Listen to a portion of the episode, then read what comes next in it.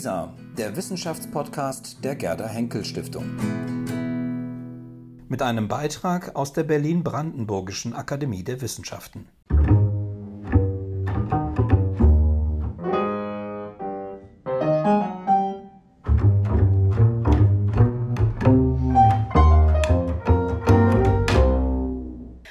Ein akademisches Viertel mit. Herzlich willkommen zum Podcast der Berlin-Brandenburgischen Akademie der Wissenschaften und ihres Jahresthemas 2019-20 Naturgemälde.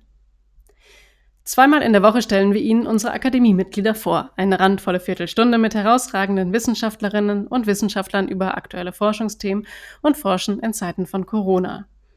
Mein Name ist Ann-Christine Bohley. Ich leite das Referat für Presse- und Öffentlichkeitsarbeit der Akademie und treffe heute Eva Kanschik-Kirschbaum. Assyrer, Babylonier, Sumerer, Akkada, das sind die Namen jener fernen Völker, die im Mittelpunkt der Forschungen von Eva Kanschik-Kirschbaum stehen. Sie ist seit 2003 Professorin für altorientalische Philologie und Geschichte an der Freien Universität Berlin. Eva Kanschik-Kirschbaum erforscht die altorientalische Geschichte der Schrift. Sie befasst sich mit der Edition von Keilschrifttexten und widmet sich der Wirtschafts-, Sozial- und politischen Geschichte des alten Orients. Und nicht zuletzt beschäftigt sie auch die Frage, wie der alte Orient bis heute weiterlebt. Eva Kanschik-Kirschbaum ist Sprecherin des Einstein-Centers Kronoi und Leiterin einer DFG-Kolleg-Forschungsgruppe zum Themenkomplex Orient und Despotismus. Seit 2013 ist Eva Kanschik-Kirschbaum Mitglied der Berlin-Brandenburgischen Akademie der Wissenschaften, deren Vorstand sie auch angehört. Guten Tag, Frau Kanschik-Kirschbaum. Herzlich willkommen zu unserem Podcast auf ein akademisches Viertel mit. Ich grüße Sie. Unsere traditionell erste Frage des Podcasts geht auch an Sie. Womit beschäftigen Sie sich aktuell? Woran forschen Sie gerade? Im Augenblick habe ich einen äh, starken Forschungsschwerpunkt auf dem Thema Zeit, Arbeit und Herrschaft. Da verbinden sich drei äh, Forschungsstränge, die ich in der Altunterlistik seit langem äh, verfolge. Ähm, speziell geht es mir darum herauszufinden, wie verändert sich eine Gesellschaft, wenn sie lernt oder das Bedürfnis spürt, die Zeit zu ordnen, also Kalendersysteme, Stundenmessung und so weiter einzurichten. Was macht das mit dem Thema Arbeit? Wo kommt das Leistungsprinzip her?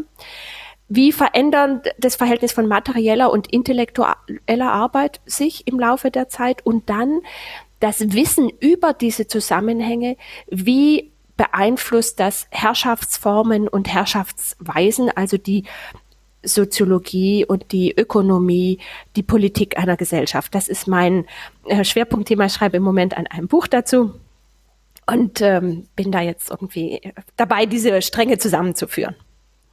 Sie haben jetzt gerade sehr äh, moderne Begriff, Begriffe benutzt, also Zeit, ein Arbeit, Leistungsprinzip vor allem. Jetzt beschäftigen Sie sich ja äh, mit dem alten Orient. Wie ist das zusammenzubringen?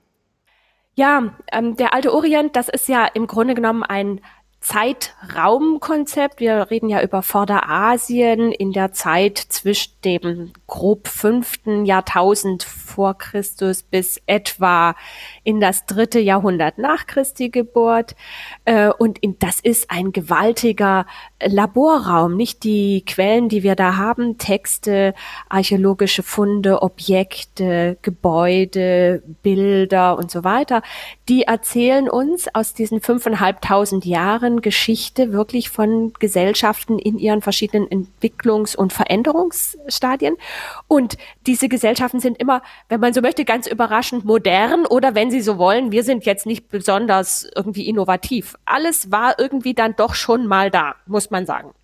Und gelingt es Ihnen dennoch, sich dann hineinzudenken in diese Zeiten oder haben Sie doch irgendwie immer den Blickwinkel von heute auf diese Gesellschaften? Wie kommen, wie gehen Sie damit um in Ihren Forschungen? Ja, also man hat immer den Blickwinkel der Zeit, in der man aufgewachsen ist. Nicht? Ich bin sozialisiert worden in Westdeutschland in einem in den 80er Jahren äh, habe ich studiert. Also und aus dieser Haut kann ich nicht raus. Ich kann mir aber bewusst machen, dass ich in diesem Zeitraster stecke und dass ich zurückschaue auf eine Kultur oder auf verschiedene Kulturen, die uns ja auch nur sehr fragmentarisch überliefert sind.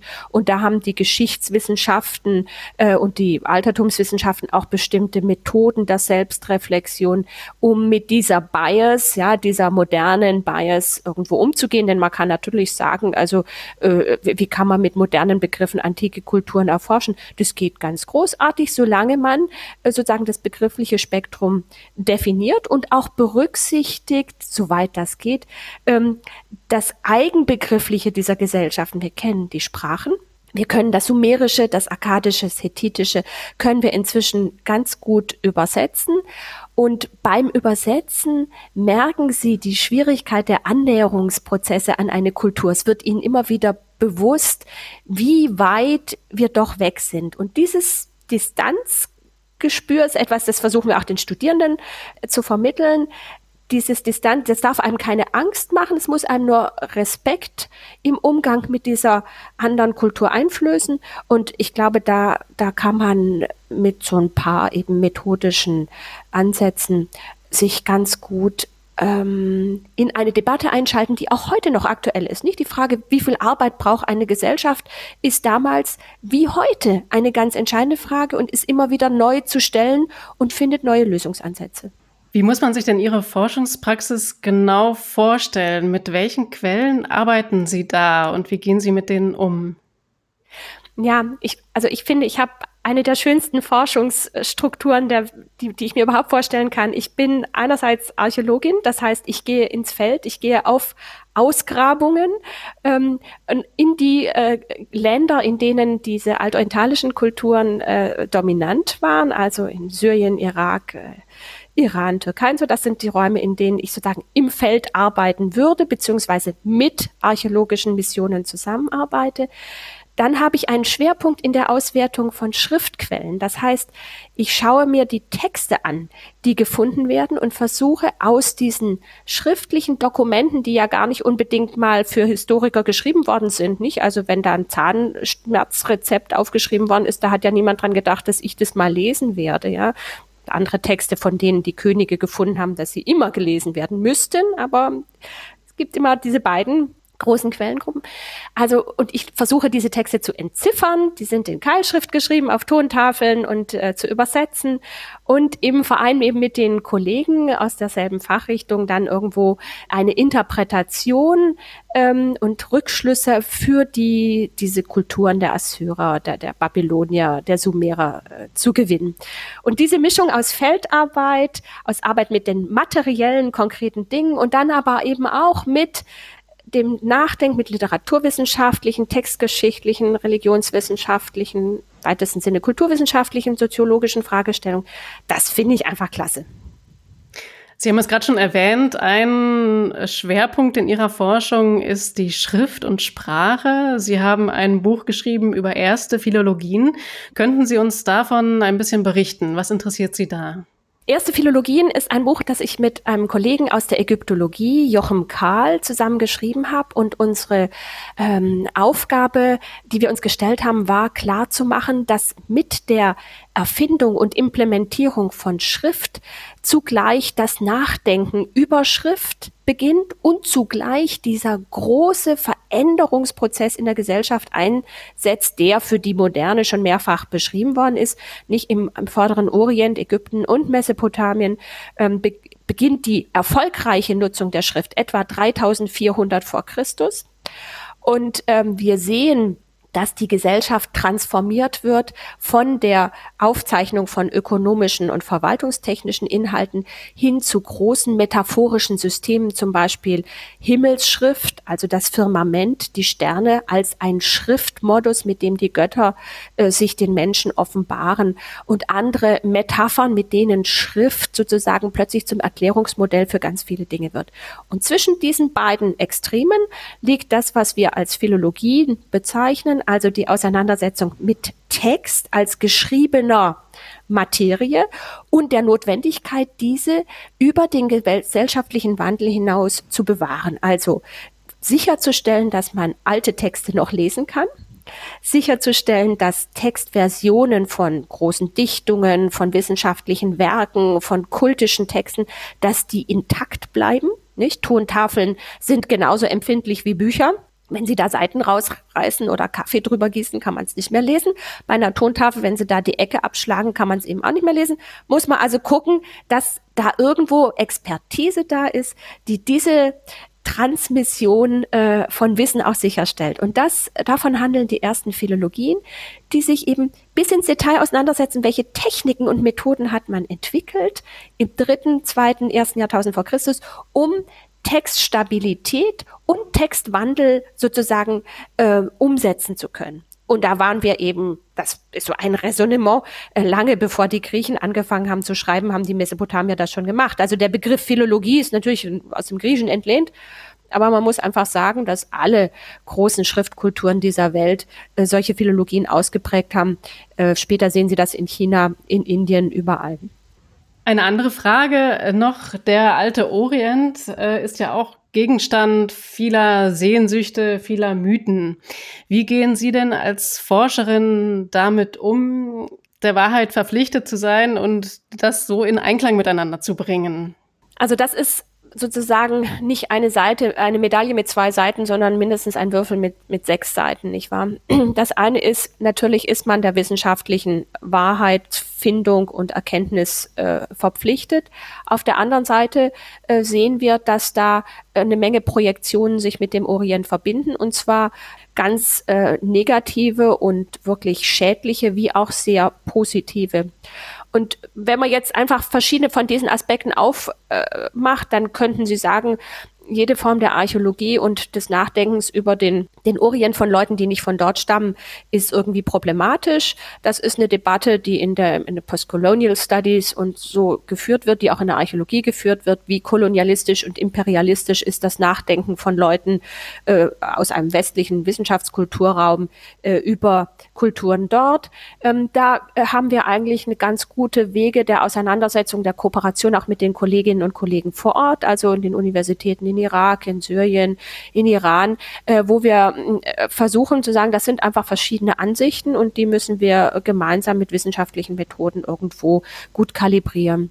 Das andere ist dieser Sehnsuchtsort, der im sagen wir, 19. Jahrhundert, als diese Kulturen wiederentdeckt wurden, unter dem Stichwort Orientalismus eine Menge Narrative entwickelt hat, äh, Gegenbilder, wo der Westen sich abgegrenzt hat und wo wir heute sagen würden, die Idee des äh, versoffenen und äh, orientalischen Despoten, das ist eben ein ganz äh, wichtiges Bild in der, in der Auseinandersetzung der, der Geschichtsphilosophie der Politik mit den eigenen äh, westlichen Regierungsformen, nicht wahr?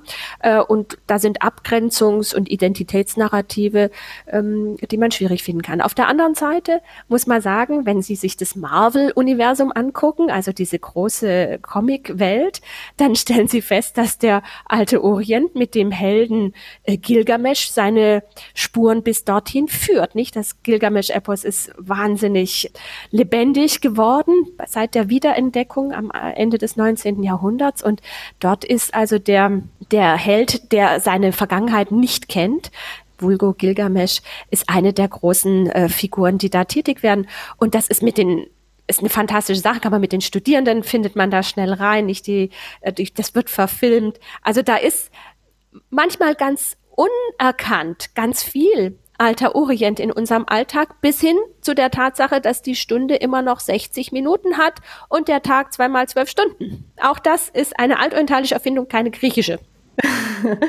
Sie hatten jetzt gerade auch davon gesprochen, äh, dass Sie viel international zusammenarbeiten äh, mit Kollegen vor Ort. Mhm. Wie gestaltet sich denn da jetzt die Zusammenarbeit aktuell oder wie sind die Aussichten, wie Sie weitermachen können bei diesen Kooperationen?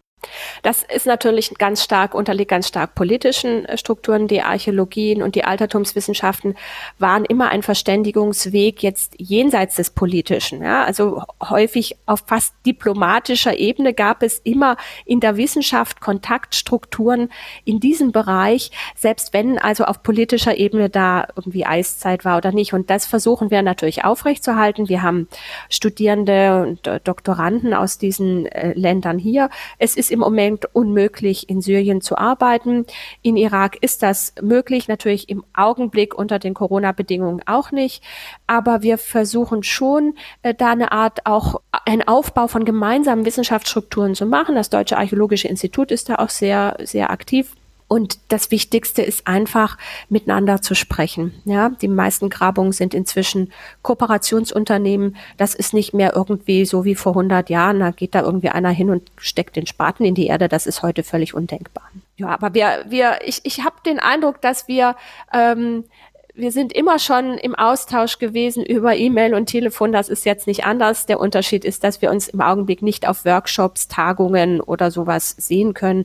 Aber ich hoffe, dass sich das irgendwann in naher Zukunft auch wieder äh, auflösen wird, dieses Problem. Und wie sieht das bei Ihnen in der Lehre aktuell aus? Wir hatten ja kürzlich den Präsidenten der Freien Universität, Günter Ziegler, hier auch zu Gast im Podcast der ja für die FU ein Kreativsemester ausgerufen hat. Wie ähm, gestalten Sie dieses Kreativsemester beziehungsweise wie lehren Sie denn aktuell? Ich lehre also im Augenblick völlig digital. Das heißt, ich mache äh, vom Sprachkurs bis, und das gilt jetzt nicht nur für mich, sondern für unser gesamtes Institut, vom Sprachkurs über die Lektürekurse bis hin zu den Masterseminaren findet alles online statt. Und da muss ich sagen, sind die Studierenden ein wahnsinnige Hilfe, weil die sich in diesem digitalen Zeug total gut auskennen. Und ähm, das gibt einen Dialog auf einer Ebene, die, sagen wir mal, in anderem, sagen wir, im analogen Bereich vielleicht gar nicht sich so ergeben hätte. Also da entdecken wir gemeinsam äh, ganz neue Möglichkeiten. Ich finde, man kann das als Überbrückungstechnologie durchaus machen. Ich kann mir auch vorstellen, dass man bestimmte Inhalte mal wirklich digital äh, produziert. Aber mein Fach ist ein materielles Fach. Das heißt, wir arbeiten mit dreidimensionalen Gegenständen, die man anfassen muss. Eine Tontafel, wie sie jetzt im Museum liegt, die wollen Sie in die Hand nehmen, um sie zu lesen, nicht wahr? Und das ist digital wahnsinnig schwierig und da helfen auch irgendwelche tollen Laser 3D-Aufnahmen, also dann nur bedingt weiter.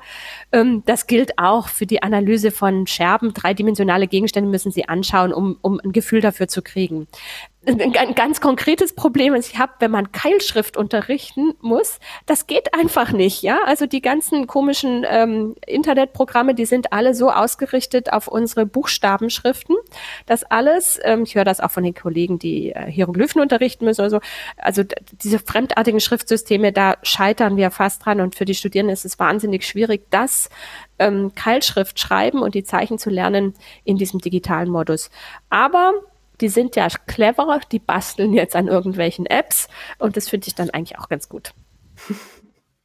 Das ist schön zu hören und wir sind auch schon wieder am Ende des Podcasts angekommen. Frau Kantsche-Kirschbaum, ich danke Ihnen ganz herzlich für das Gespräch. Ich danke Ihnen, wünsche noch alles Gute. Das war auf ein akademisches Viertel mit der Podcast von Berlin-Brandenburgischer Akademie der Wissenschaften und Jahresthema 2019-20 Naturgemälde. In der nächsten Folge hören Sie den Geochemiker Friedhelm von Blankenburg im Gespräch mit meiner Kollegin Friederike Krippner. Wir danken Ihnen fürs Zuhören und freuen uns, wenn Sie auch beim nächsten Mal wieder dabei sind. Bis dahin, bleiben Sie gesund.